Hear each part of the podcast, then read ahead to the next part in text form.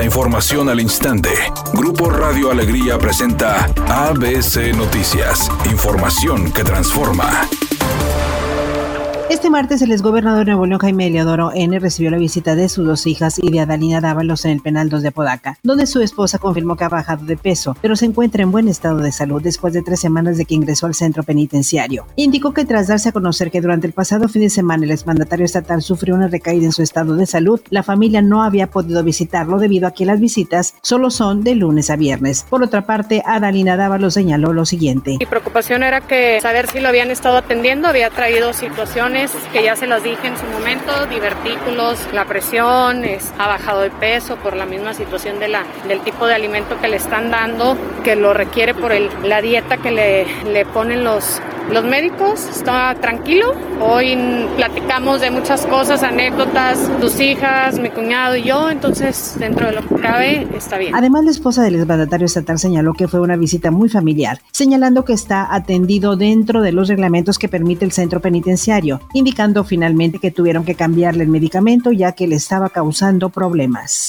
Tras asegurar que los jóvenes de 18 a 29 años de edad casi no se aplican la segunda y tercera dosis contra COVID-19, Alma Rosa Marroquín, secretaria de Salud en el Estado, insistió a las familias completar el esquema de vacunación. En los grupos de edad más jóvenes vemos menos avance en el proceso de vacunación, de tal manera que en el grupo de 18 a 29 años, primera, segunda y tercera dosis, 82%, 75% de avance y 25 con terceras dosis de forma respectiva. Entonces, sí es importante recordarles que vamos a estar tratando de distribuir la vacuna por todos los municipios. Además, la funcionaria de salud estatal aclaró que en Nuevo León van 9.3 millones de vacunas aplicadas a través de la Estrategia Nacional de Vacunación y 234.200 mediante la vacunación transfronteriza, lo que representa 92% de avance en la aplicación de las primeras dosis, 85% en segunda dosis y 44% en terceras dosis.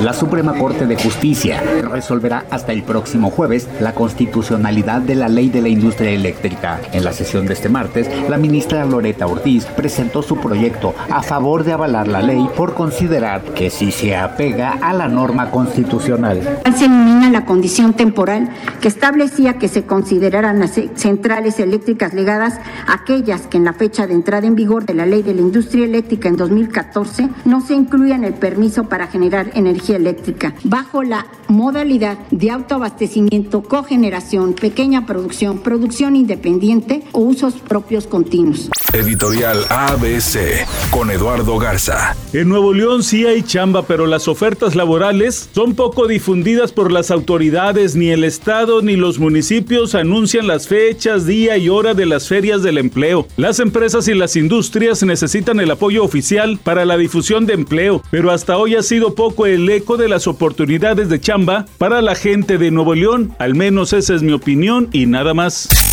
ABC Deportes informa, hay que hacer un alto en la MFL y reflexionar acerca de la lesión que tuvo el joven del equipo de Aztecas, la categoría de Bantam, en donde lamentablemente tiene una fractura de cráneo. Hay que revisar obviamente la utilería, hay que revisar las reglas del juego junto con los chavos y decirles que el casco no es un arma, es una protección. Así que preocupación dentro de la liga de la MFL en el fútbol infantil Monterrey. La cantante Alejandra Guzmán disfruta al máximo su tiempo libre y lo hace ni más ni menos que jugando con su sobrino Apolo, hijo de su hermano Luis Enrique. Es el más pequeño de la dinastía Pinal. En sus redes sociales compartió un video en el que el chamaco la pucha en una bicicleta. Es una tarde con cielo parcialmente nublado. Se espera una temperatura mínima que oscilará en los 28 grados. Para mañana miércoles se pronostica un día con cielo despejado. Una temperatura máxima de 38 grados, una mínima de 22. La actual en el centro de Monterrey, 38 grados. ABC Noticias. Información que transforma.